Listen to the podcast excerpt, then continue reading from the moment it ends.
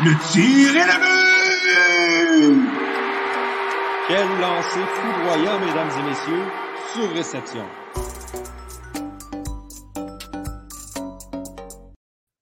Bonjour à tous et à toutes et bienvenue au 26e épisode de Surréception, le podcast 100% hockey du Club École. Je suis Yohan Carrière et comme toujours en compagnie de Jérémy Labry, Antonin Martinovitch et Victor Desilets en direct sur Facebook, YouTube, Twitter. On vous salue à la maison, ceux et celles qui nous écoutent en direct sur toutes nos plateformes et ceux et celles qui vont nous écouter euh, en rediffusion dans le futur, d'ici la semaine prochaine, à l'épisode 27. Messieurs, comment allez-vous aujourd'hui? Très bien, très bien. Bon, très content. De... soleil, vous avez sorti mes polos de golf parce que ça, ça sent la saison. Et pour nous, et pour les joueurs du Canadien, peut-être, hein, qui sait? Non, bon, bon, bon. c'est les couteaux volent bas, ce début d'épisode, rien de moins. Mais oui, la saison de golf qui commence avec la température qu'on a euh, aujourd'hui, c'est une belle journée pour aller frapper, euh, frapper des balles euh, dans les enclos de pratique. J'irai moi-même, d'ailleurs, à la conclusion du podcast. Faire faire de quoi? Bon courage, bon courage. on a eu cette semaine, encore une semaine quand même tranquille. Il n'y a pas beaucoup d'équipes qui ont euh, retenu l'attention plus que d'autres. Euh, donc, bien sûr, on va parler un peu des Canadiens de Montréal qui ont hier euh, encore subi la défaite face aux Flames de Calgary. un absent de taille, Jonathan Drouin, qui, on nous dit, était malade avec des symptômes qui ne sont pas reliés à la COVID-19, a quand même euh, sauté son tour en raison de ces symptômes-là. Et ça fait qu'on a pu voir les débuts euh, d'Eric Gustafsson, alors qu'on avait déjà vu également les débuts de John Merrill. On voit ce renfort-là euh, à la défense du Canadien de Montréal. Jérémy, c'est quoi ton appréciation? C'est sûr que l'échantillon est mince. On a eu deux matchs de Merrill, un de Gustafsson. Mais à date, qu'est-ce que tu as remarqué du travail de ces deux défenseurs-là? Ben, je te dirais que Merrill va sûrement être le, défenseur régulier. Là. Je pense que c'est pratiquement sûr. Euh, Gustafsson, j'ai aimé la manière qu'on l'a utilisé. Tu sais, septième défenseur va venir jouer euh, dans des situations qui s'adaptent plus, peut-être plus à son type, de jeu. Euh, par contre, je suis pas sûr que, à part ça, il va fitter vraiment dans la formation du Canadien parce qu'on regarde le style de jeu qu'il joue. Tu le mets avec Weber, les deux seraient terribles dans leur zone, on s'entend. Tu le mets avec Petrie, c'est le même problème. Donc, tu peux que le faire jouer avec Romanov, mais le problème, c'est qu'on a vu Gustafsson hier faire des montées en attaque. A été très porté vers l'attaque. Donc, ça, ça pousse Romanov à être pris à protéger les arrières du défenseur euh, Gustafsson. Et je suis pas sûr qu'en tant que, défenseur mobile, Romanov, ça va vraiment l'aider dans son développement de, devoir euh, couvrir les arrières d'un autre défenseur. Puis quand je parle de couvrir les arrières, c'est pas rien. Le Gustafsson, on l'a vu hier, il est pas on commet pas des, erreurs à profusion, des erreurs monumentales. Mais tu sais, c'est un peu un fantôme dans sa zone. Il tourne en rond, puis je suis pas sûr qu'il apporte grand-chose de plus que, que, Merrill, par exemple.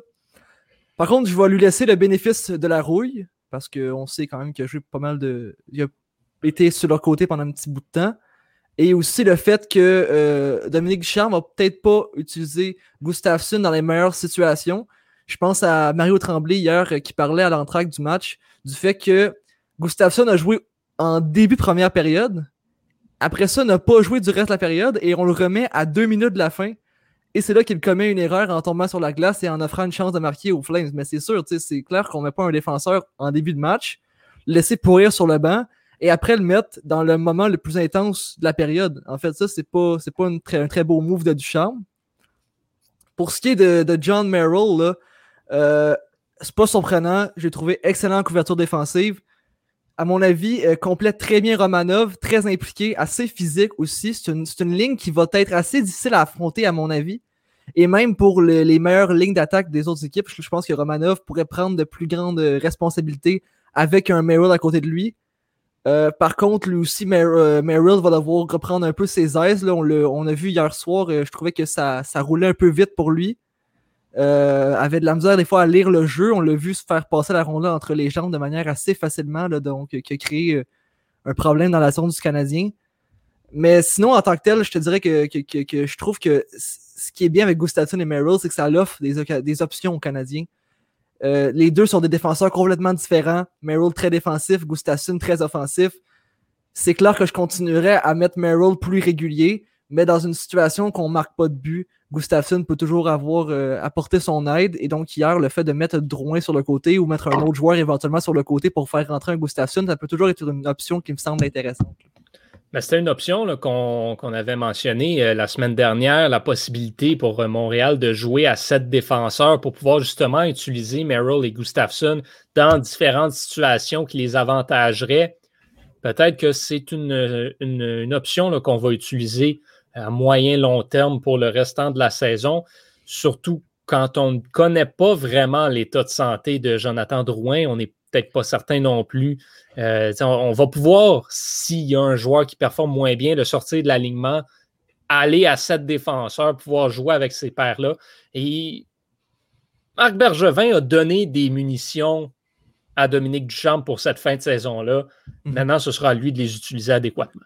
De toute façon, pour Drouin, là, je pense que, OK, il y avait un malaise, ça reste, ça reste à voir ça va être quoi officiellement le, problème qu'il avait eu. Mais je pense juste le fait d'être laissé de côté, de pouvoir regarder le match plus de manière relaxe, des estrades, va l'aider beaucoup. Ce joueur-là a beaucoup de talent, on le sait, mais il doit euh, reprendre, euh, donc, reprendre ses esprits, regarder le match, prendre, prendre des notes. Puis c'était très bien pour lui, à mon avis.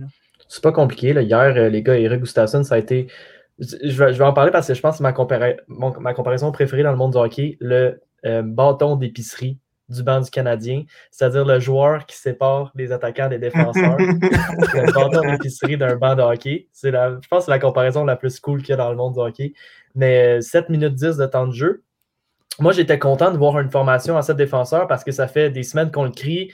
Ben, justement, si on a plus de défenseurs, ça peut délester chez Weber du, euh, de, temps de jeu. Puis hier, encore une fois, chez Weber, ton défenseur le plus utilisé, avec 22 minutes 29. Il y a deux joueurs seulement dans le Canadien qui ont joué plus de 20 minutes hier. L'autre, c'était Tyler Toffoli. Donc, le défenseur qui a joué le plus de temps après chez Weber, ça a été Jeff Petrie à 19-47. Donc, c'est quand même un gap de 2 minutes et demie dépassé.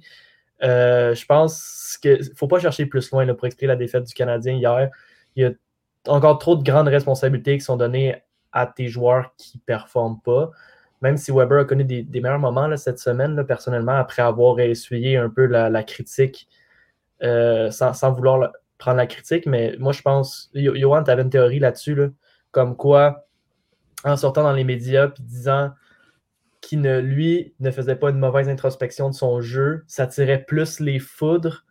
Donc, le spotlight était plus mis sur lui, puis il était plus blâmé, ce qui faisait qu'on oubliait peut-être les contre-performances de certains autres joueurs. Moi, je suis un, adepte de cette théorie-là, mais ça reste que chez Weber, 22 minutes, puis deux minutes de plus que Jeff Petrie, c'est indécent tant qu'à moi. J'espère que ce soir, on va voir quelque chose de différent.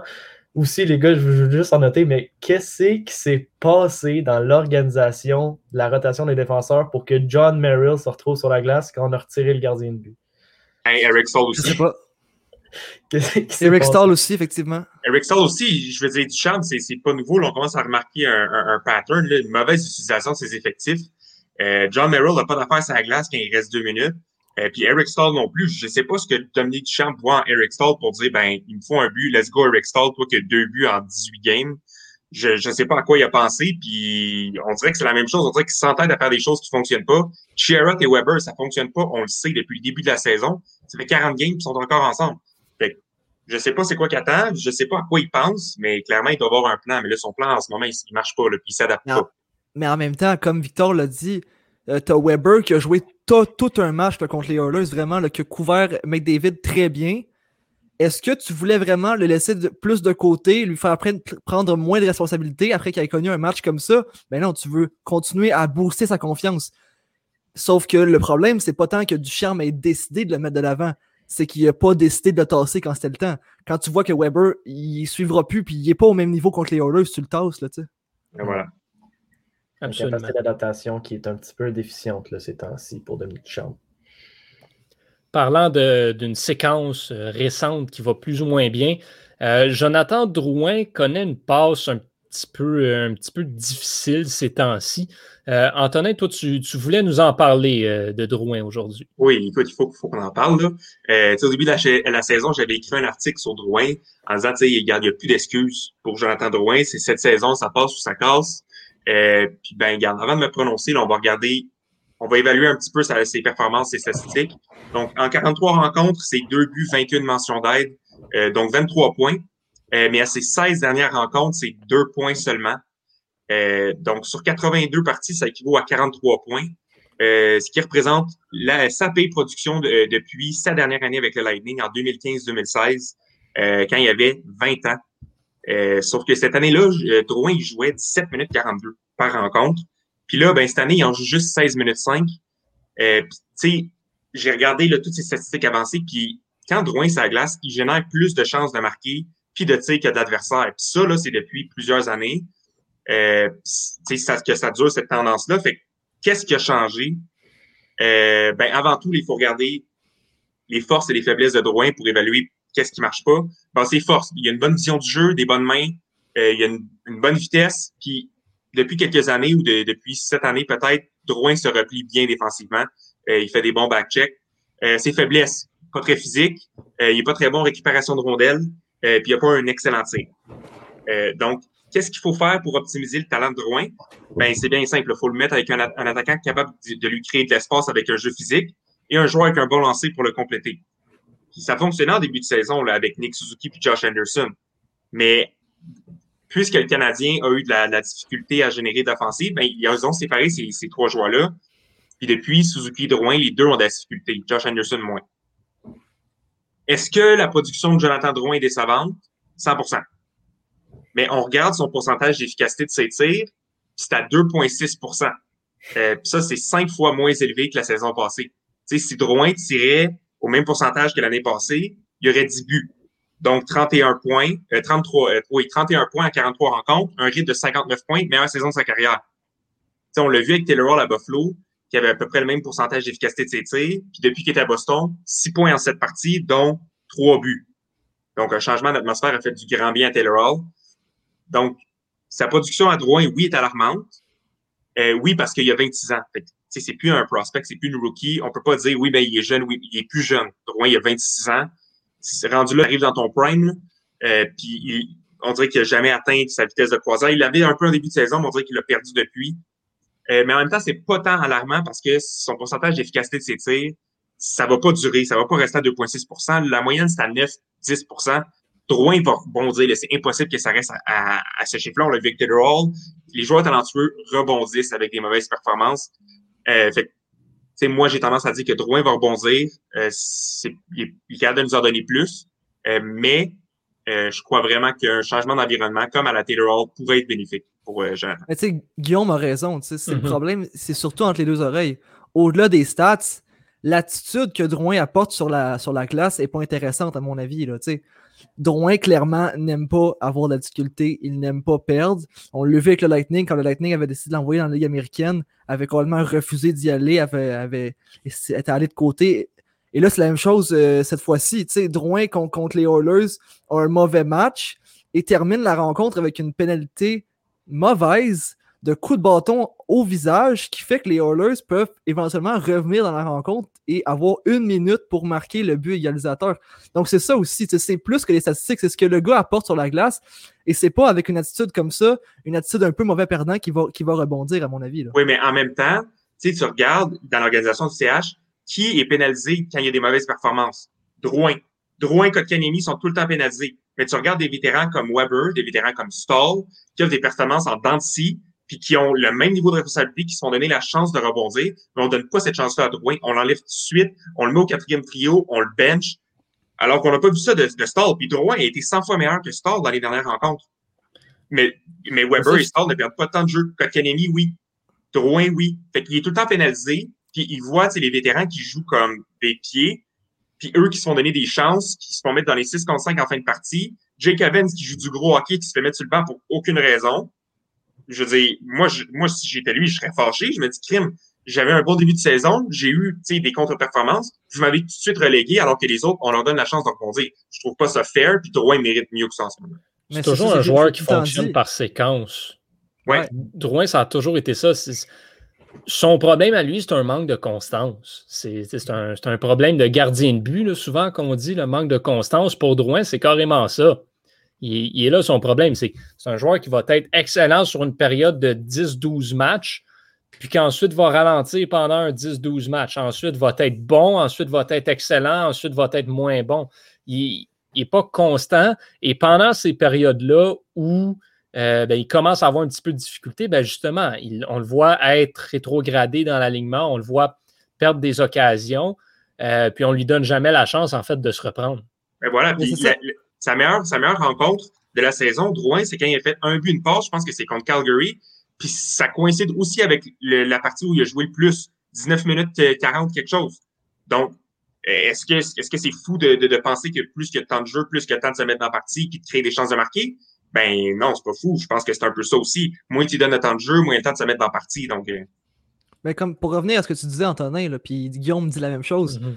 C'est que c'est facile pour Ducharme d'aller voir Drouin, d'aller voir Kokoniemi, d'aller voir Suzuki, puis de leur dire tassez-vous, euh, vous êtes pas bon. Mais c'est pas facile d'aller voir euh, des gars comme chez Weber, d'aller voir des Eric Stahl là, qui, qui arrivent là avec des coupes Stanley euh, dans, dans, dans leur poche, de leur dire que vous suivez plus la game. Puis Ducharme, présentement, se fait l'idée par ces, ces vétérans-là qui suivent plus la game. C'est eux autres qui, qui décident dans la chambre. Ça, c'est complètement un problème, je suis d'accord avec toi. Là. Bon, ben d'abord, Duchamp, c'est un mauvais coach parce que c'est c'est sa job de faire ça. C'est sa job. C'est un entraîneur en manque d'expérience. Mais C'est je l'ai vu, le il y a- problème. Puis c'est c'est ce que c'est ce qu'on dit depuis plusieurs, euh, depuis plusieurs semaines maintenant. C'est un entraîneur qui n'était pas prêt pour assumer le rôle d'entraîneur-chef dans la Ligue nationale de hockey. Voilà. Tu sais, des fois, je regarde, euh, je me dis, oh, Toffoli était partout sa patinoire, il doit avoir joué 17-18 minutes, c'était notre meilleur attaquant. Je regarde le, le score sheet, il a joué 14 minutes. Puis, on, pourrait faire ça avec chacun des joueurs qui a eu des bonnes performances cette année. À chaque fois, je me dis, il doit l'avoir joué plus souvent que les autres. Ben non, il joue moins. On dirait qu'il n'est pas capable de faire, OK, regarde, toi, tu me donnes beaucoup de, gros hockey en ce moment, je vais te faire jouer plus. Mais il le fait pas. Il décide de rouler ses quatre lignes. Bah oui, let's go, stall en 6 contre 5. Voyons donc. je, commence à voir ça sur, Twitter et je trouve que ça fait beaucoup de sens. Là. Ça se pourrait très bien, avec, avec ce que le fait présentement, que Bergevin euh, arrive à faire un, Bob Gainé et descendre dans la chambre pour parler à ses joueurs parce qu'on est- on en, est- on en est rendu là. On, Bergevin a, a été allé chercher du charme, a mis du charme euh, entraîneur-chef parce que des fois, ça prend d'autres personnes pour dire les, les- les mots. C'est ça qu'il avait dit à la conférence de presse. Mais au final, il n'y a aucune communication entre Duchamp et ses joueurs, puis on le voit maintenant. Ben ça, après, ensuite, tu sais, ça, il faut toujours qu'on fasse attention quand on dit ça. Je veux dire, moi, personnellement, je ne serais pas nécessairement prêt à, à me prononcer sur la, la communication. Je dire, je ne suis pas dans la chambre non plus. Ouais, c'est ça. Mais, mais c'est vrai que. Il y a clairement un problème. Il y a clairement il y a un un problème. problème. Tu sais, il y a un problème apparent. euh, de là à pinpoint ce que c'est, je ne sais pas, mais quand même, je suis d'accord avec toi que ça prendrait peut-être là. Le DG pourrait là, facilement descendre, aller passer un mot aux joueurs. OK, les gars, genre, à un moment donné, c'est parce qu'on on est tous sur la sellette d'éjection. Voilà. Puis, e- est-ce que vous pensez peut-être qu'il y a un rapport avec le fait qu'il n'y ait pas de foule? Tu sais, des vieux joueurs qui avaient peut-être la difficulté à, à- suivre le rythme de jeu dans les années, pass- dans les années passées, mais qui étaient capables de se faire soulever par la foule. Tu sais, là, on le voit en ce moment, Domi, il n'y a pas une bonne saison à Columbus. Ça a peut-être rapport avec le fait qu'il n'y a pas de foule puis qu'il n'est pas capable de, de, de, de tirer du jus de ça. Weber, peut-être qu'il tirait de la patte l'année passée, mais peut-être qu'il sortait des grosses performances justement parce qu'il y avait la foule. Eric Stahl, peut-être un peu la même chose. Est-ce que vous pensez que ça peut-être un, petit rapport? Ben, Domi, je serais d'accord de dire que c'est la foule qui joue un. La, la foule a un, un impact sur son jeu. Clairement, Domi, c'est un gars qui aime ça, performer devant une foule là, qui crie son nom et qui, qui, capote quand il, va, quand il va marquer un but.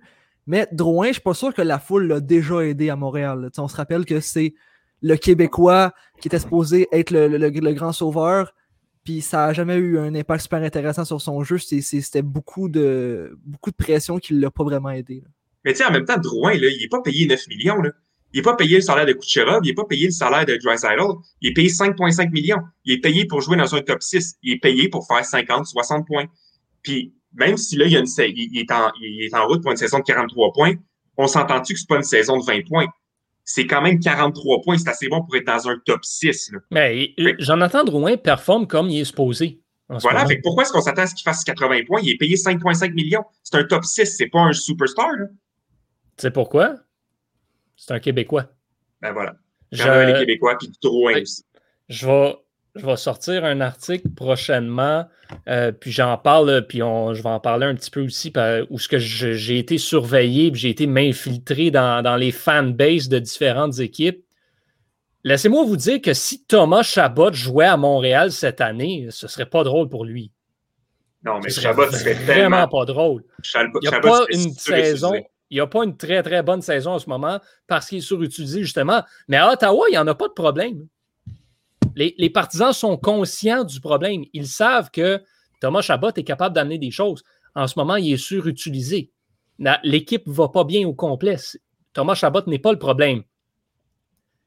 J'ai l'impression qu'à Montréal, ben, Thomas Chabot, il se ferait un petit peu descendre sur la place publique parce que ah, euh, ne marque pas 50 points puis il y a un différentiel de moins 30. tu sais. Mais, mais, mais tu sais quoi, si, si on inverse les rôles, si Ottawa était joué à Montréal, OK? Puis il y a- il y a- on avait l'équipe d'Ottawa, Ça ne marcherait Euh, pas. Oublie ça. ben, ben, ben oui et non, parce que moi, je me dis, j'aimerais mieux avoir Ottawa comme ils jouent en ce moment. Oui, ils perdent, mais c'est flagrant que c'est parce qu'ils manquent de talent. Puis c'est Ben pas oui. parce qu'Ottawa se présente pas. Parce Ben, qu'Ottawa, mais- ils jouent du gros hockey, mais ils n'ont pas le talent, puis ils Mais perdent les parce qu'ils partisans Johan a raison. pour cette équipe-là. Ben, ouais, ça, Yohan a raison. Tu sais, Ottawa, les studs-là, tout ça, peuvent se développer comme du monde puis devenir de plus en plus bons parce qu'il n'y a pratiquement aucune pression sur les joueurs.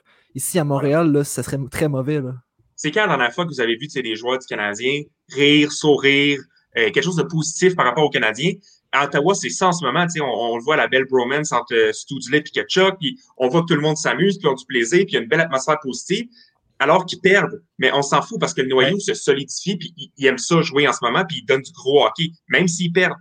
Veux- Veux-tu que je Montréal, te dise, c'est quand la dernière fois que j'ai vu ça? Puis là, je veux pas qu'on reparte le débat, fait qu'on va passer rapidement, mais Souban. Moi, je dirais 2018-2019, les gars, on s'en rappelle. Avant qu'on repêche Caulfield, on a eu le 15e choix. C'est qu'on avait manqué les séries de deux points. On avait fait une saison de 94 points, puis on avait manqué les séries. Je crois que c'est l'équipe dans la Ligue na- nationale moderne qui avait manqué les séries avec le plus grand nombre de points en saison régulière. Ça, cette année-là, moi, je pense qu'à la fin de la saison, quand tout le monde a fait son bilan, on s'est dit il y a un manque de talent dans l'équipe, mais il n'y avait pas un manque d'effort. Puis l'équipe elle allait à la guerre, elle allait à la guerre euh, match après match. Puis que les Canadiens perdent, souvent ils perdaient des matchs peut-être 6-4. Tu sais, C'était frustrant d'accorder 6 buts, mais au moins tu avais marqué 4 buts pour tes Voilà. partisans. Puis les Ouais. joueurs avaient de la- du plaisir. C'est l'année que Max Domi était tout feu tout flamme, entre autres. Euh, donc c'est pas si lointain, là, mais je pense que pour rebondir. Radulov aussi avait du plaisir à jouer. Ben. Kotkaniemi, c'était le sourire de l'équipe avant. Là. Il a plus ce sourire-là. là. On peut même revenir en début de saison. Au début de saison, là, je sais pas si vous vous souvenez, là, mais l'atmosphère était très, très, très positive. On entendait Romanov dire on joue comme une famille, euh, ça va super bien. On sentait que ça, ça gelait, ça se solidifiait. Mais on dirait que cette équipe-là, c'est comme morcelée en raison des défaites. Euh, les leaders, je sais pas ce qui s'est passé, mais on dirait qu'ils ont plus de fun à jouer. Ils ont, ils ont plus de fun en ce moment. Mais c'est parce qu'on regarde, par- par exemple, les Flames ou les Canucks. Là. Clairement, ces équipes-là ont plus de fun à jouer. Et le Canadien, là, si c'était pas de son coussin qu'il a fait en, premier- en- en début de saison, là, a le même problème que ces équipes-là. Joue pas, pas mieux que les Flames, joue pas mieux que les Canucks. C'est juste chanceux parce qu'il a gagné beaucoup de games en, en début de saison. C'est juste ça qui fait qu'il est en série présentement. Mais en ce moment, les Flames et les Canucks jouent pour, se- jouent pour une place en série. Ils jouent pour sauver leur peau. là. Ces deux équipes-là jouent avec l'énergie du désespoir et ont un noyau de leaders important. À Montréal, chez Weber, étant qu'à moi, fait un excellent travail de capitaine.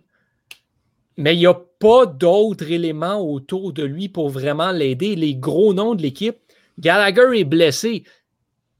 C'est difficile pour lui d'être un des éléments importants. Tu regardes qui porte le A. Paul Byron. J'enlève rien à Paul Byron, mais on n'a jamais entendu dire que c'était un excellent leader. Carey Price, c'est le gardien de but. Donc, oui, peut être un leader, mais lui aussi est blessé. Puis c'est un gardien. On dit, c'est c'est pas lui qui va prendre l'équipe sur son dos puis aller marquer des buts. Il, il peut pas. C'est pas comme ça que ça marche, le hockey. Donc, tu sais, tu as Weber, mais c'est tout ce que tu as. À Calgary, haïssez Matthew Kachuk autant que vous voulez. Ce gars-là fait un excellent travail pour ramener son équipe sur le droit chemin. haïssez Milan Lucic autant que vous voulez. Il fait un excellent travail, lui également. Mark Giordano, excellent leader également. Il y en a beaucoup de ça. À Vancouver, même chose. Bo Horvat est un incroyable capitaine malgré l'âge qu'il a, un vrai leader. Et il y en a des autres joueurs avec lui pour aider. Braden Oldby, quand même une présence assez rassurante dans une chambre de hockey. Les, oui, Vancouver est une équipe jeune, mais un JT Miller fait également un excellent travail. La sortie publique qu'il a fait pour dénoncer la situation des Canucks, il n'y a pas beaucoup de joueurs à Montréal qui auraient fait ça. Mais, à, Montréal, à Vancouver ou à Calgary, le problème est le même, c'est la constance. L'équipe est bonne et même elle, a un bon cœur, comme tu l'as dit. Mais tu as des Markstrom dans, dans les filets à Calgary qui peut voler un match. Et après ça, hier, arrive en première période, puis c'est pour que la game ait commencé. C'est un problème de constance. Là. Ouais, tu sais, moi, moi j'ai comme l'impression que quand ton leadership joue bien, ben, ça a tendance à tirer l'équipe vers le haut. Euh, puis, on regarde les, les tops équipes en ce moment dans la Ligue nationale, puis tous leurs capitaines vont très bien cette saison. Là. Toronto avec Tavares, il y a eu un début de saison difficile, mais depuis les 13-14 dernières games, Tavares joue extrêmement bien. Euh, Washington, Ovechkin joue du gros hockey, encore euh, on pace pour 50 buts. Pittsburgh, Crosby, une autre excellente saison. Caroline, c'est Jordan Stahl, leur capitaine? Jordan Stahl qui a une excellente saison. Je ne sais pas si vous avez vu ses euh, statistiques. Vegas, et, Vegas et, et, Colorado sont les deux seules équipes qualifiées pour les séries en ce moment. Stone et McKinnon vont très bien aussi. C'est Landeskog, le capitaine. Ah, Landeskog, mon Dieu, mais, perdu. Ben, mais, tout le monde pense tout le temps que c'est McKinnon. Mais, mais ce non, que j'allais dire, ouais. c'est en lien avec ça, justement, ces équipes-là ont un capitaine, mais ont des vrais adjoints puis un vrai noyau. Tu sais, à Washington, euh, Ovechkin n'est pas tout seul à traîner le bateau. Backstrom est là. Carlson aussi fait le travail. Tom Wilson, haïssez-le autant que vous voulez, mais il est absolument vénéré à Washington euh, comme un incroyable membre de cette équipe-là et comme un vrai leader. Ça fait partie de ça. Colorado, Willandeskog, McKinnon et Rantanen font de l'excellent travail. Euh, puis tu as des joueurs ensuite de soutien qui viennent apporter euh, du, euh, de l'aide intéressante. Même chose à Vegas, oui, Mark Stone, mais Pacioretty fait de l'excellent travail là-bas aussi. Ouais. Pietrangelo, ça aide un petit peu à avoir un groupe de leaders intéressant aussi. Et Marc-André Fleury dans les buts, ça vient compléter le tout. Donc, toutes ces équipes-là ont un groupe de leaders qui performent ce que Montréal n'a pas. Ils ont, ils ont, un vrai leader, il y en a un deuxième qui est blessé en ce moment. Puis le vrai leader, sinon, il ne performe pas. Ben, c'est là, là c'est là, je pense qu'on qu est en désaccord, Yohan. Moi, je pense pas que Shea Weber, c'est un excellent capitaine. Puis ça s'est vu rarement là, dans, le passé, mais des équipes qui ont retiré le capitaine à un joueur, c'est quand même un gros statement de la part du club. Mais tu sais, il y a deux ans, on disait que les Canadiens ont pas assez de talent, c'est pour ça qu'on se rend pas loin. On est allé chercher le talent, puis moi, je crois que les Canadiens ont le talent présentement, mais là, c'est vraiment sur un manque de leadership. Donc là, il faut que tu regardes euh, les, euh, les gens que tu as en place, puis tu te dises, ben, il y a ceux à qui on a confié les gros rôles, les responsables. En ce moment, ils ne livrent pas la marchandise, fait qu'on leur enlève ces titres-là. Puis, euh, euh, je veux juste rebondir tout de suite. Je ne suis pas prêt à dire que le leadership est ce qui fait des fois à Montréal. Trop de gars qui ont gagné la Coupe pour dire ça. Ça ne change rien. Je pense que ça ne change rien parce que c'est des gars qui ont gagné la Coupe, mais ce n'est pas, c'est pas des gars, à, à part Eric Stahl en 2006, ou c'est pas des gars qui ont mené leur équipe. OK, Perry aussi en, en 2008. C'est, à part ces gars-là, -là, c'est pas des gars qui ont mené leur équipe à la Coupe Stanley. Tu sais, Jake Allen, oui, mais Bennington a joué tous les matchs en série. Edmondson était sur le troisième duo. Puis et ainsi, ain- ainsi va. Il faut que ça soit. Je pense qu'il faut qu'il y ait un changement de garde dans le leadership. Puis j'aimerais rebondir là-dessus. Je sais pas comment vous trouvez le jeu puis les propos de Josh Anderson ces temps-ci, les gars. Mais moi, je pense qu'il est en train de faire un gros statement. Il est mature. Puis dans tous les matchs, où est-ce qu'on dirait que le Canadien a besoin d'une étincelle? Qui est-ce qu'on voit? Ben, c'est le gros Ah ouais, c'est 17 lui. qui explose sur le bord de la bande, qui va finir ses mises en échec. Il essaye constamment de faire une étincelle. Dans ses propos d'après-match, d'avant-match, il est tellement mature, puis il fait, il fait preuve de dire il, il se prend pas plus gros que l'équipe. Moi, je pense que c'est plus tôt que tard que ce gars-là va se faire mettre un A sur son chandail.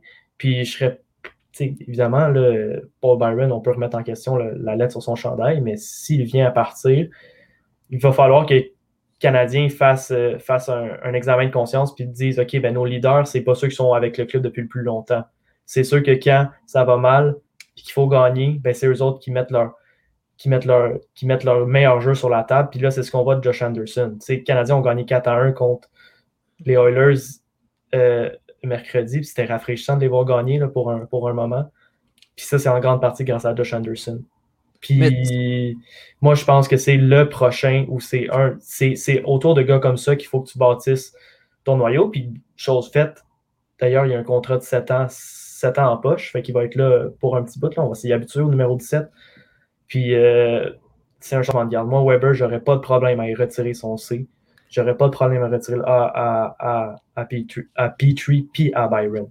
Je pense qu'il y, a des changements drastiques qu'il va falloir qu'il y ait fait parce que c'est pas normal qu'un club soit aussi inconstant, aussi incohérent dans l'effort qu'il met sur la glace, dans les résultats année après année, peu importe le, le, talent ou les additions. en tout cas, c'était mon petit rant sur euh, le, groupe de Capitana, mais Jérémy, je sais que tu vas rebondir. Ouais, mais pour Weber, en fait, c'est que, écoute, tous les joueurs qui ont joué avec, ils vont te contredire, en fait. Weber est mm. tout un capitaine. Weber prend le temps de s'asseoir avec les, avec les jeunes, prend le temps de s'asseoir avec, avec ses coéquipiers, de regarder les matchs, regarder les jeux à faire. C'est un professeur, Weber. Il pourrait être un, méchant entraîneur après sa carrière. Je pense que c'est très bien pour le groupe de jeunes qu'on a. Par contre, le problème, c'est que tu peux pas dire à une équipe Ah ouais, patiner, patiner, patiner, quand toi tu patines plus. C'est peut-être juste ça le problème. Le, fait, c'est pas un mauvais leader, c'est qu'il peut plus, il ne peut plus présentement prendre le rôle de leader. Hmm. Voilà. C'est comme si t'es. En tout cas. Tu sais, c'est. Moi, je trouve ça extrêmement. Tu sais, tu dis, euh, Jérémy, il regarde le jeu des autres, puis il analyse le jeu des autres, mais je pense qu'il faudrait qu'il fasse une introspection. Puis, c'est avant de focuser sur le jeu des autres, regarde, regarde comment tu fais tes pivots, puis regarde quand tu as une, occasion de la mettre sur le net, puis tu es censé être reconnu pour ta grosse shot, puis tu fais un tir papillon dans le chest du goaler, ou plus souvent qu'autrement, tu fais de la musique des bain window. Là. Je veux dire, euh, tu as une job à faire quand tu es sur le power play, puis tu la fais pas. Euh, moi, j'ai beaucoup Mais ça se rattrape pas, ça. Qui, ils disent ça se rattrape pas ce qu'il vit, en fait. C'est ça. C'est trop tard. C'est pas qu'il n'y a pas de talent. Il, voit le jeu, tout, il lit bien le jeu, mais ses, ses jambes ne, ne, suivent juste plus. Tu peux pas dire aux gens de faire quelque chose que toi, tu peux pas faire. Moi, j'ai. C'est un, un, un, de mes gros points dans la vie, une de mes valeurs. Fait mais Weber, je, l'engagerais comme, comme coach demain matin là, avec le Canadien. Il, il connaît le jeu. Il, il, il, il se contrôle jusqu'en 2025. fait que, euh, C'est clair, là. On ne paiera pas 7,8 millions pour qu'il soit coach de défenseur. Là, non, mais ouais, ben, s'il prend sa retraite, c'est plus le Canadien qui le paye. Fait que ça, c'est plus notre problème. mais penses-tu que ça va arriver? Penses-tu qu'un joueur va prendre sa retraite sachant qu'il y a encore 5 années de salaire, à peu près 35 millions qui s'en viennent ben, il va être payé pareil. Il, va être payé pareil. Par les, ouais, par les prédateurs. Il va, payer, il va être payé à rien faire chez lui par les prédateurs. Pourquoi il ne le ferait pas? C'est un orgueil de. parce que, parce que puis là, c'est ça que. Parce que c'est un vrai.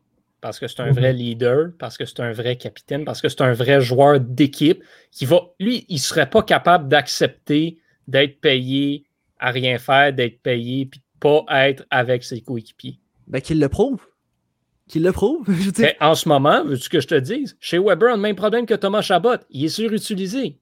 Puis on dit, chez Weber, s'il jouait 15 euh, minutes par match sur la troisième paire, il serait absolument excellent.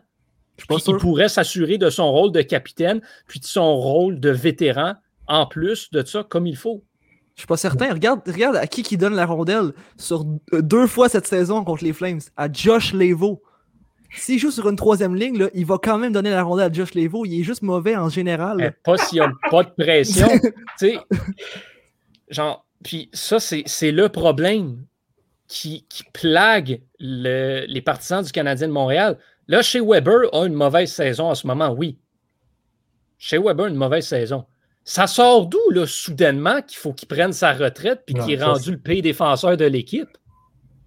C'est arrivé out of the blue, OK, il y a une mauvaise saison. Est-ce qu'on peut lui donner le temps de rebondir, pauvre gars? Tyler Toffoli puis Josh Anderson, ils performent très bien. Puis je suis très content pour les partisans du Canadien. Mais de là à dire que c'est des sauveurs de l'équipe, est-ce qu'on peut leur donner une autre saison pour voir, s'assurer que, Ouais, OK, clair. Max Domi, quand il est arrivé à Montréal, il se faisait traiter exactement comme Anderson se fait traiter en ce moment. C'était le nouveau sauveur, c'était le joueur parfait, le gars que ça prenait Bon. à Montréal. Euh, que oui, absolument. Max Domi pognait beaucoup de mauvaises pénalités, là, même à sa Ouais, mais pareil, saison. le gars produisait, le gars amenait de l'énergie, il amenait de la hargne, les partisans l'adoraient. Quand il est parti de Montréal, c'était rendu l'ennemi public numéro un. En Non, un espace de deux ans et demi. J'ai pas dit que Weber allait prendre sa retraite à la fin de la saison. Évidemment que non.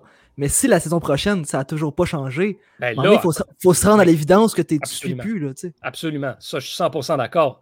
Mais tu sais, oui, Weber a une mauvaise saison, mais la solution, c'est pas de l'enlever de l'équation, c'est de l'utiliser comme il faut. Mais en même temps, je pense que ça revient un peu à ce qu'on dit. Si on veut l'utiliser comme il faut, est-ce que c'est Weber comme troisième, troisième paire de défenseurs, sur la troisième paire de défenseurs, mérite d'être celui que t'étiquettes comme euh, le mentor, puis mettre le C sur son chandail, ou tu veux vraiment aller à la guerre avec celui qui va te jouer 25 minutes par match, celui qui va te compter 25 buts? Parce qu'on n'est pas dans la chambre, encore une fois. Si Weber, c'est le joueur le plus respecté par ses coéquipiers dans la chambre des Canadiens, ben c'est lui qui mérite le C. On, on en a vu là, des, des joueurs pas bons avoir le C de capitaine. C'était pas genre Andy Green avec les Devils qui avait Ouais. le C de capitaine? Hey, Andy Green, on s'entend, c'est pas lui qui va aller te marquer 50 buts dans une saison, ni être le meilleur défenseur de la Ligue. Pourtant, il avait le C. Il doit avoir une raison pour ça.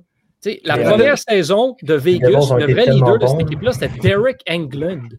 Je te rappelle que des gardiens ont été, ont été capitaines aussi. Là, puis ils sont pas Roberto 100% sur, la- Luongo était capitaine. T'es gardien de but, bordel. ils sont pas sur le banc. Là, tu sais.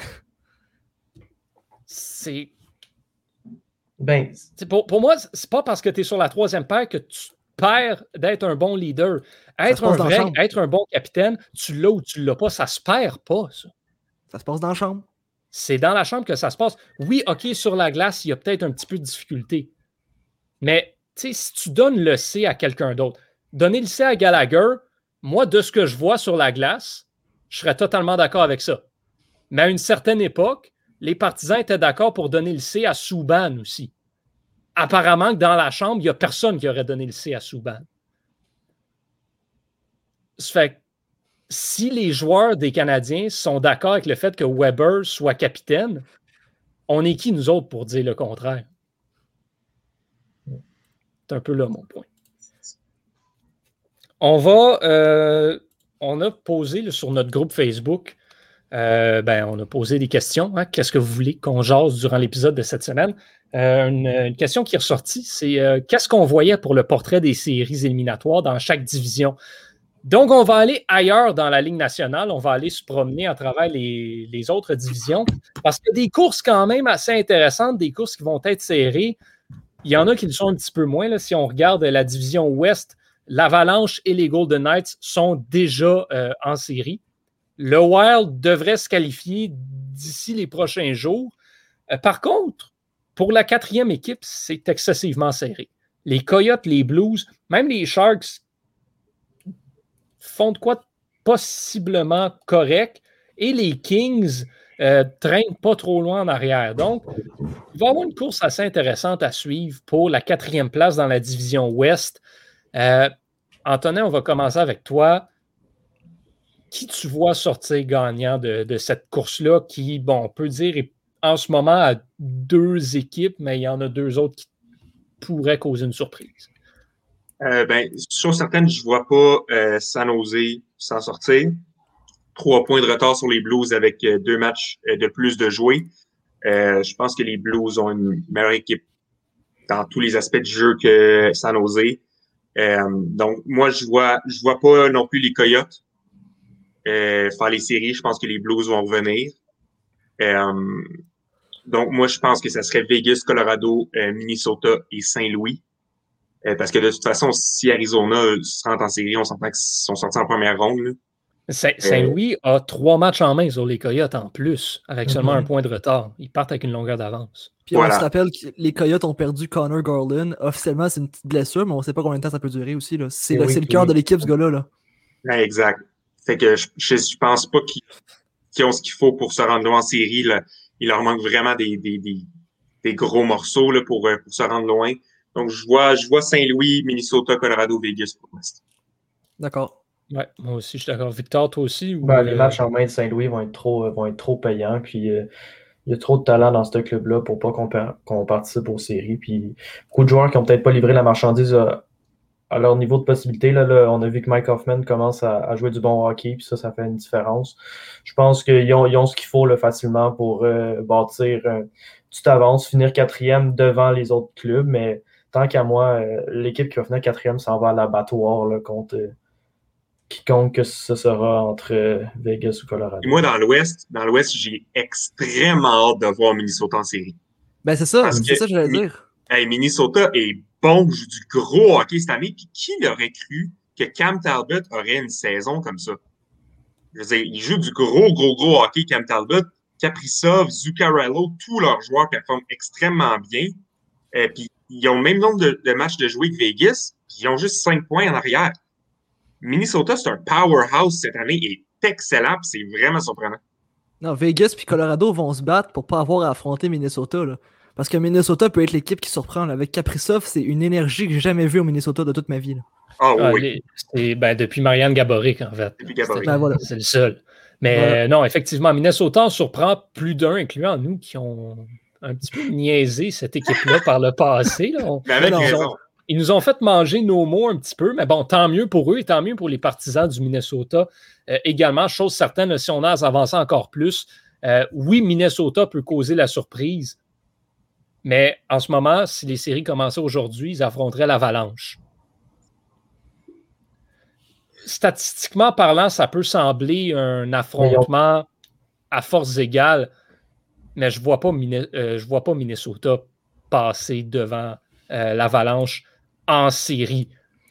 C'est Minnesota, difficile, mais Minnesota Ouais. a, a le potentiel, mais Colorado est une équipe qui est bâtie pour les séries Ils ont éliminatoires. été, On ils reste- ont-. Minnesota ont poivré à un moment donné euh, Colorado là, cette année, là, on l'a vu. là. C'était quoi, 9 à 1 que ça s'est fini? Ils ont réussi à sortir Grubauer du match. Mhm. Est-ce qu'ils ont réussi à être en dessous de la peau de l'avalanche? Moi, je ne suis pas convaincu. là. Je pense que sur le long terme, dans une série 4 de 7, Exact. 3 de 5, l'avalanche a beaucoup plus d'armes.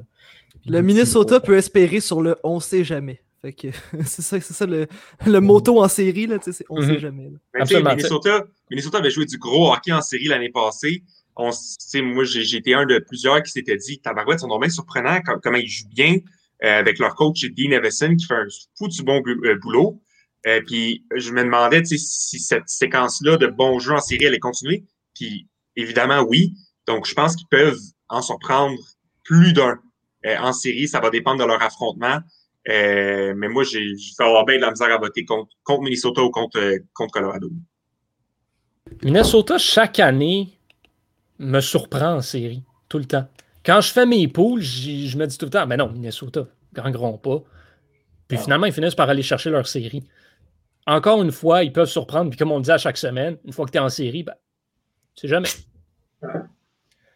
Euh, dans l'Est maintenant, dans l'Est, ça se. Il y a un écart un petit peu plus creux. là. On peut pas mal déjà déterminer euh, que Washington, Pittsburgh, les Highlanders et Boston vont participer aux séries. Les Rangers n'ont pas un retard si considérable que ça avec Boston, mais ont deux matchs en main. Il reste 8, matchs seulement à leur saison.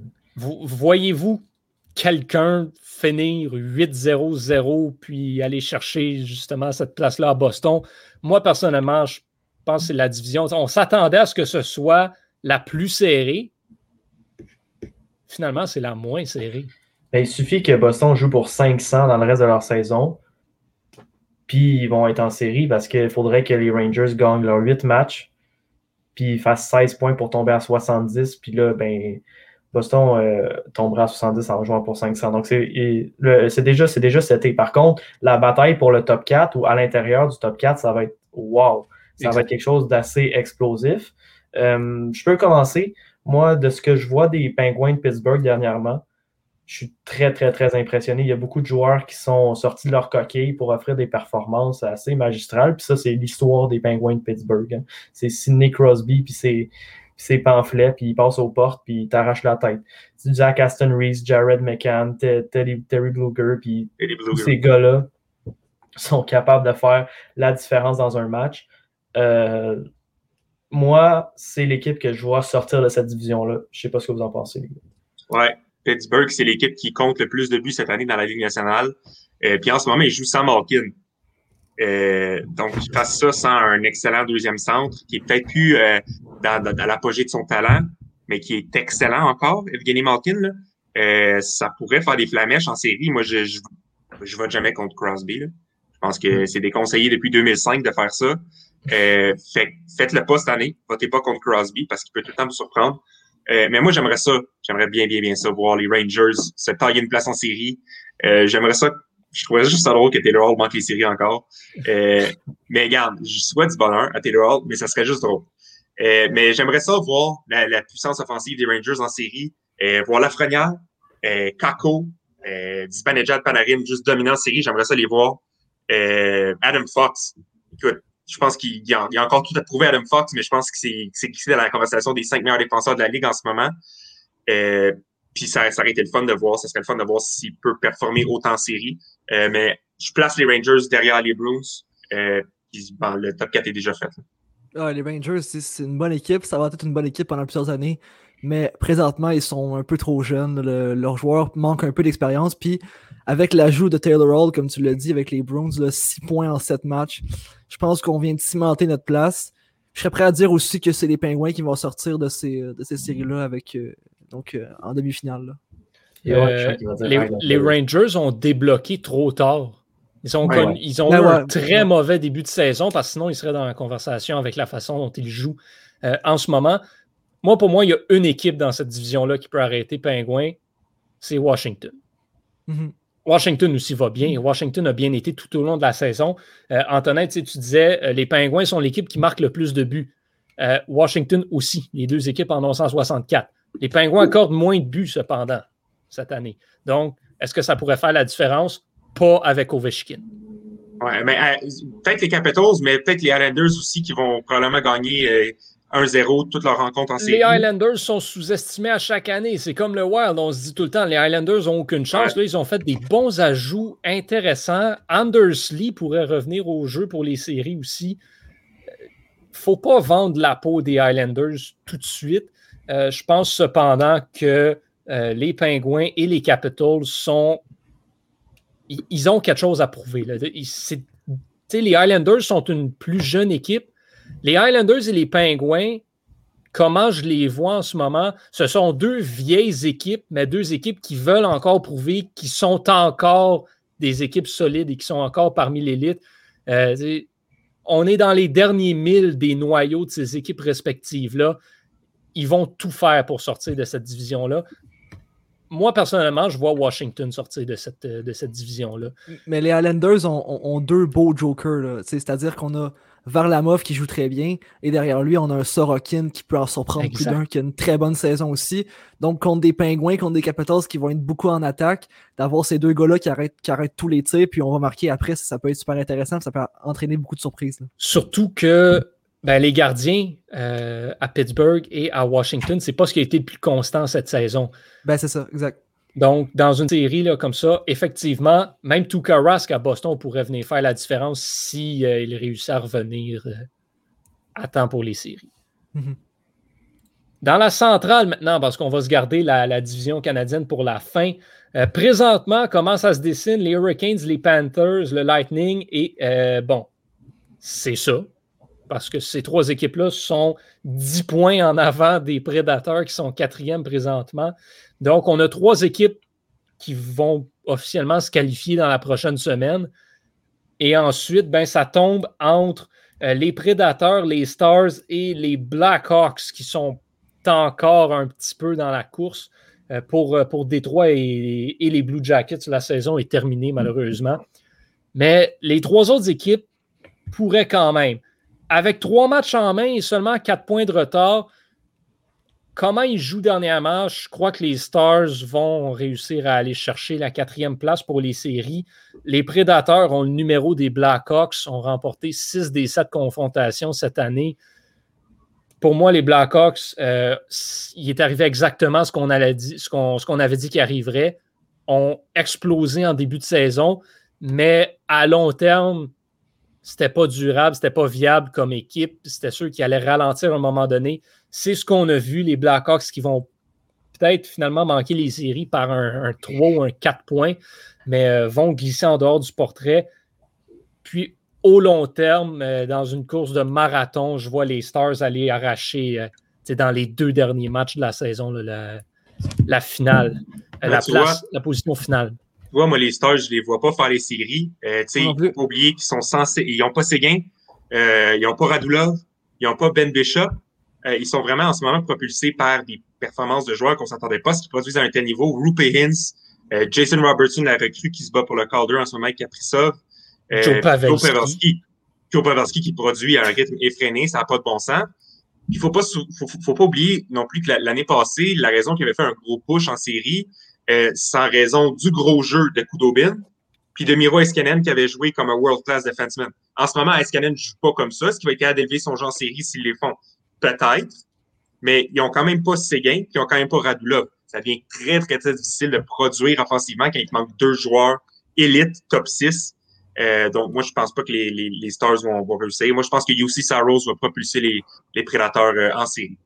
Puis aussi, il faut prendre en compte que les Stars sont désavantagés au classement par une chose, le fait qu'ils ont perdu 12 matchs en prolongation. C'est-à-dire qu'ils vont peut-être arriver, vont peut-être arriver à égalité avec les Preds, mais les Predators vont avoir beaucoup plus de victoires qu'eux et il va faire qu'ils vont rentrer en série, à mon avis. Là. je, pense, que les, Stars en série ont aucune chance, mais je crois qu'au long terme, ils peuvent aller chercher justement, comme je disais, la quatrième place. Ça va être serré, peut-être par un ou deux points. Mais je pense que les matchs en main vont leur permettre justement d'aller chercher ces, rencontres-là. Je crois. Moi, je pense qu'il faut regarder un peu le calendrier qui reste aux, équipes. Les Stars, il leur reste neuf matchs. Dans les neuf, ils vont en jouer six contre soit les Hurricanes, soit les Panthers, soit le Lightning de Tampa Bay. Donc, euh, c'est le top 3 de ta division. Là, les... Encore une fois, je pense que c'est une division, euh, la, la, quatrième équipe va être un peu comme un Normand dans une bande d'anglo-saxons. Complètement pas rapport. Puis ça va être un, ils, vont se faire envoyer en abattoir. Je pense que par contre, les prédateurs ont un, plus beau jeu d'ensemble. Tout le monde marque dans cette équipe-là. Le Grand Lund, Forsberg, autant que Tolvanen ou euh, euh, la, profondeur. Lui aussi s'est réveillé aussi. Donc ça, ça fait un énorme bien à cette équipe-là. Ils ont gardé Ecombe comme on l'avait prédit à la date limite de transaction parce que ça allait très bien pour eux. Euh, sont bien lancés là, pour avoir leur place en série, mais peu importe ils n'auront pas rapport avec le top 3 qui est vraiment surpuissant. D'ailleurs, on n'en a pas parlé, les gars, mais qui voyez-vous sortir de cette division-là, qui participait aux demi-finales des séries? Hurricanes, Tampa Bay ou euh, Panthers? Lightning. Moi, c'est drôle, de trois choix différents parce que moi, je dis c'est l'année des Hurricanes. Le Lightning va récupérer Kucherov, mais. Et Stamkos. Stamkos, euh, probablement. Mais moi, je pense que c'est l'année des Hurricanes. Honnêtement, c'est je ne dis pas qu'ils vont aller se rendre jusqu'à la Coupe, mais c'est une équipe qui a ce qu'il faut. Dans les deux dernières saisons, ça manquait d'expérience en série. Là, on a l'expérience. Cette équipe-là est prête. Les Hurricanes avaient fait les grosses acquisitions l'année dernière pour faire un bon push. Là, COVID, et COVID est arrivé, pandémie oblige. Ça a un peu scrappé leur plan, mais je pense que c'est cette année que les acquisitions portent fruit. Puis on a l'apport escompté de gars comme Nichas puis Trocheck faut pas oublier que Svechnikov ne joue pas à la hauteur de ce qu'il est capable de produire aussi, mais on sait qu'il a été excellent dans sa, dans sa jeune carrière en série. Donc, je suis d'accord avec toi, Johan. Je pense que. Et les gardiens de but. Razek est encore blessé, mon pool est en furie. Mais quand il, quand il est là, il performe comme un gardien de calibre du Vizina et Nedelkovic fait sensiblement la même chose. Donc, les gardiens de but, ça va très bien. Les Hurricanes ont déjà une bonne défense, ont un top 6 très puissant. Le Lightning a de la misère cette année. Peut-être un cup hangover, je ne sais pas. Mais, je pense qu'une finale de, de, conférence, finale de division, pardon, entre les Hurricanes et le Lightning, ça pourrait être une, des, une des séries de l'année. Mais, mais moi, tu je vois, donne moi, le sur Kucherov. Moi, je donne le edge sur le Kucherov. Je- Ouais. Ça, c'est ça. S'il revient à 100%, tu sais, on ne sait pas à quel point il va être capable de revenir sur une série, de faire Hey, ouais, je rentre juste comme ça, puis j'en marque, euh, j'en marque 30. S'il fait ça, ben là, il n'y a personne qui peut arrêter le Lightning. Oui, mais en même temps, regardez, regardez les- la fiche du Lightning, puis regardez les performances de Vasilevski, puis elles sont directement liées. Vasilevski a joué tellement de rencontres cette saison parce qu'ils n'ont pas de backup. C'est McElhaney qui, qui, qui, ont- qui mettent, puis McElhaney, quand il joue, ben, il joue pour 500. Ça va Donc, les ils sont obligés de surjouer Vasilevski. Vasilevski, en début de saison, c'était pas si pire parce qu'il est jeune, mais là, ça commence à rentrer dedans, puis là, il commence à... à- tu sais, je veux dire, dans les 28 premiers matchs, euh, Vasilevski était capable d'aller chercher un 42 points euh, à cause de ses victoires. Dans les 14 derniers matchs, c'est 11 points. Donc, il, il, il fonctionne un régime de, de- à 50 de ce qu'il faisait au début de la saison parce qu'il est fatigué. Puis, ils, ils sont pas en train de le reposer. Là, il a joué un back-to-back récemment. Euh, ils, ils font trop jouer, puis rendu en série, ben, ils soufflent, ça ça n'aura pas de bon sens. Moi, je pense que le Lightning, justement, va se faire sortir parce qu'ils n'ont pas eu de bon backup. Je pense que les Panthers, ils- avec la peut-être que Ekblad va se rajouter aux séries. Euh, moi, je pense que les Panthers ont les bonnes chances de se prendre. Mais, mais Vasilevski est jamais essoufflé. On dit, on dit souvent ça, il est jamais Ouais. essoufflé. Mais même à ça, on, dans une saison avec un calendrier compressé, là, on le voit que ça ne marche plus. On- puis on l'avait dit, on l'avait dit, les équipes qui n'ont pas de bons gardiens remplaçants, c'est Mhm. ça qui va les tuer au long terme pour les séries dans une saison comme celle-ci. C'était le problème du Lightning, c'est le problème des Jets, c'est un peu le problème des Oilers aussi. Euh, C'était le problème que les Maple Leafs avaient également. On avait dit, des équipes comme, euh, comme Montréal, ça peut les aider rendus en série de pouvoir partager ce lot de travail-là. Ça peut aider des équipes comme Vegas également. Maintenant Colorado a Dubnik pour reposer Grubauer, ça va les aider également. Donc, ça, c'est pas un facteur à négliger, en effet. Bon, euh, la division. ben, juste avant, on n'a pas dit qui on voyait sortir de la division Ouest en 30 secondes, Vegas ou Colorado. Euh, Vegas. Vegas. Colorado. Intéressant. Moi, j'y euh, j'y vais avec Colorado également. Bon, la division Nord maintenant. Euh, Maple Leafs, Jets, Oilers, c'est pas mal déjà fait pour, euh, pour les séries. Il reste un semblant de bataille pour la quatrième place parce que c'est loin d'être terminé pour Montréal. Euh, ce serait surprenant, mais c'est mathématiquement possible que les Canucks ou les Flames participent aux séries. Ça en prendrait une hécatombe à Montréal, par contre mais c'est encore possible. Moi, personnellement, je ne vois pas ce scénario-là arriver. Mais est-ce qu'il y en a un de vous trois qui croit que Montréal pourrait glisser du portrait des séries? À 9 chances sur 10 de faire les séries, là, je pense que c'est pas mal assuré là, que le classement ne bougera pas. Là. Ouais. Il reste Ça va être extrêmement intéressant par contre parce que les Flames puis les Canucks vont, à cause des matchs qui ont été reportés, là, vont s'affronter pour quatre matchs back-to-back pour finir la saison.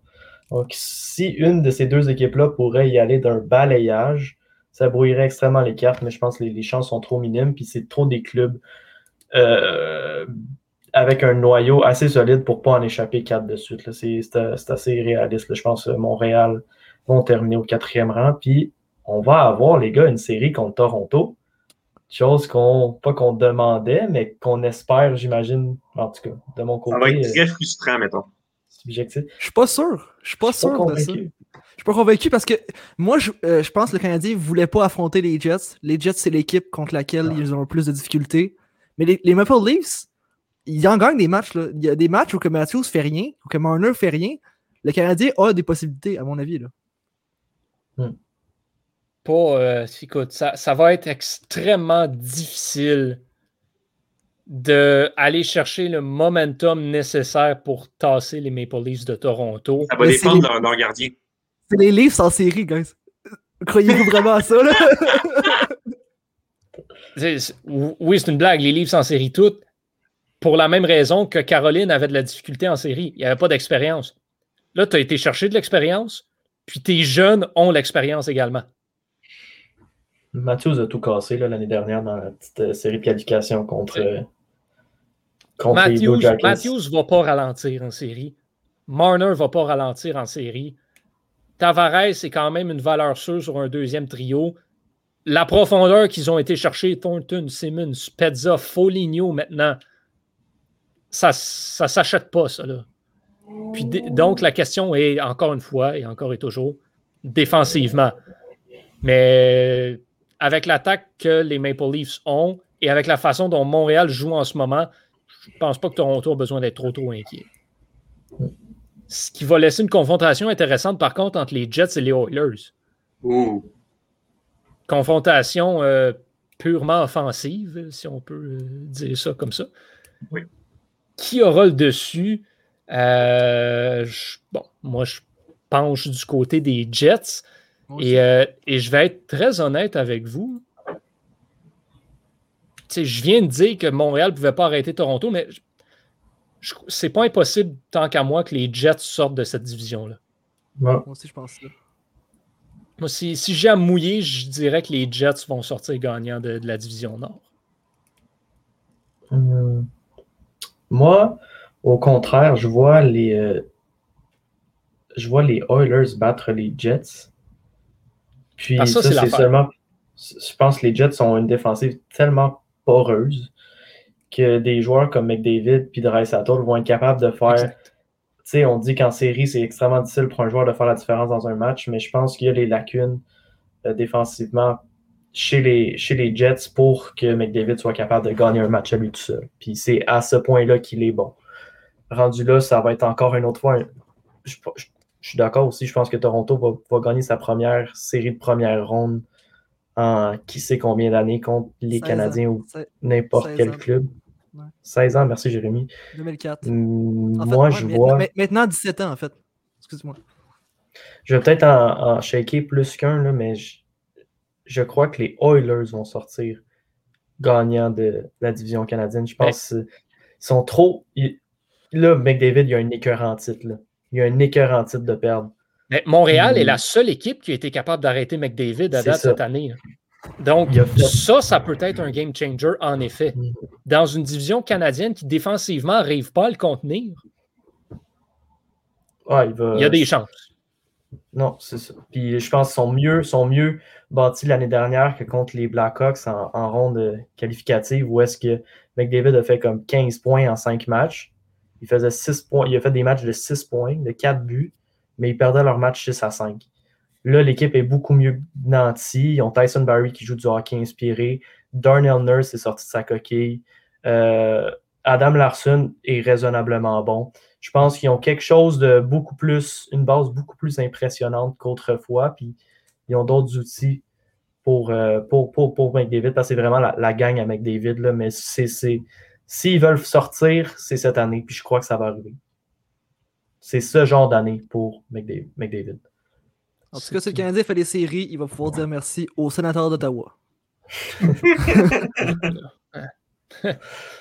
Messieurs, euh, avant qu'on se quitte, parce que ça fait déjà plus qu'une heure qu'on se parle, euh, dans un deuxième pour un deuxième soir consécutif, Montréal affronte les Flames de Calgary euh, ce soir à Calgary. Qui sort gagnant? Quel est le résultat? Jérémy? 3-1 Montréal. Antonin? 4-0 Calgary. Ah, c'est exactement la même chose que j'allais dire. 4-0 Calgary. Calgary qui marquait 4 buts? Contre euh, Caden Primo. C'est Primo, c'est annoncé? C'est pas annoncé, mais c'est Primo ou Allen dans un back-to-back. Sauf que si c'est Allen, il y a une possibilité que, ce soit, que Caulfield soit dans le line-up du Canadien. Oh boy. C'est ça, j'essaie de voir s'il y a eu des annonces comme quoi l'alignement a été inchangé. Euh, on n'a pas eu de, confirmation encore. Moi, je crois que Caulfield va jouer ce soir, les gars. Si, euh, si Intel, Canadiens, on, sont juste trop animiques offensivement pour qu'ils se permettent d'avoir leur petite pépite euh, ne pas jouer. Je ne dis pas si je suis d'accord ou pas avec cette décision-là. Je pense qu'il va jouer puis que ça va finir 2-0 pour le Canadien. Puis j'imagine que Caulfield va marquer les deux buts. Non, non, non. Euh, Josh Anderson. Oh! Puis, puis l'autre, euh, l'autre, je prends la marge d'incertitude. Fait que je, je dis rien. Excellent, excellent. Bon, ben. Oh, oh, boy. joue 6-0 Montréal selon Guillaume Dalpé. Écoute, je, je, te paye, je te paye un pichet si jamais ça arrive, Guillaume, OK? Moi, je me tatoue sur réception sur le chest. Ah, il faut que tu le fasses. Hein. Si ça se passe, il faut que tu le fasses. Et bon, bon, bon, 6-0 euh, avec 6 buts Caulfield, certain. on, on se fait tout tatouer le numéro 22 sur l'épaule, de quoi de même, si jamais ça arrive. OK, bon. Euh, on a fait un pari similaire à la dixième manche. On a dit genre, si les, Astros, si les Angels gagnent la série mondiale, on se fait tatouer leur logo dessus, peu importe. En tout cas, bref, sur ces, euh, sur ces belles paroles, sur ces, euh, sur ces, ces espoirs, euh, disons, un petit peu trop euh, utopiques, on va se souhaiter une bonne semaine de hockey, mais ici, on se retrouve samedi prochain, deux heures pour un premier épisode en vacances pour nous. On aura terminé notre session universitaire. Euh, restez à l'affût, ça se peut qu'on change de case horaire dans les prochaines semaines également pour avoir de quoi de plus idéal que le samedi à 14h. Bref, on vous tient au courant de tout ça. Merci de nous suivre à la maison semaine après semaine. Au nom de toute l'équipe, je suis Yohan Carrière et je vous donne rendez-vous une prochaine fois. Salut!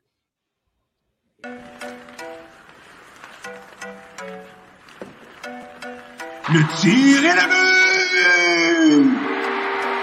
Quel lancer foudroyant, mesdames et messieurs, sur réception.